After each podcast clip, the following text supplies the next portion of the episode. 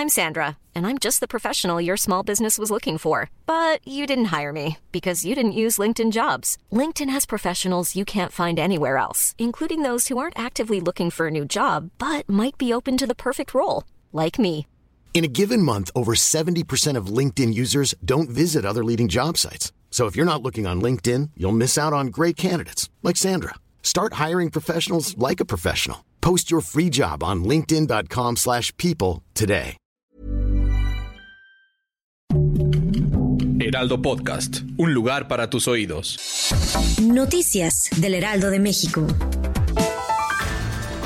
La preparatoria de la Universidad de Anáhuac en el estado de Puebla informó a través de un comunicado que se tomó la decisión de expulsar de forma definitiva e inmediata a Patricio joven de quien ya le contábamos agredió a un guardia de seguridad en un fraccionamiento de la Angelópolis. La institución argumentó que los actos cometidos por el ahora exalumno van en contra de los principios del centro educativo. El secretario de Seguridad Ciudadana de la Ciudad de México, Pablo Vázquez Camacho, comentó en entrevista con Adriana Delgado que no quedará impune ninguna expresión de violencia en la Ciudad de México y que se dará seguimiento a casos de extorsión y narcomenudeo.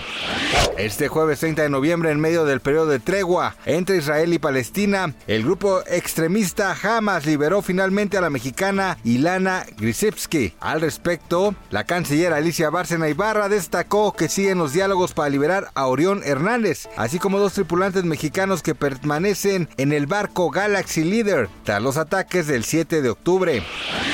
Los simipeluches no estarán permitidos en los conciertos de RBD, tal y como lo escuchó. Y es que de manera reciente en el Foro Sol se anunció su listado de objetos no permitidos para los conciertos de RBD en la Ciudad de México, entre los que destacan pancartas, peluches, bolsos grandes, alimentos, cámaras fotográficas, así como disfraces o artículos que obstaculicen la vista al público asistente. Le recomendamos leer la lista completa de manera anticipada.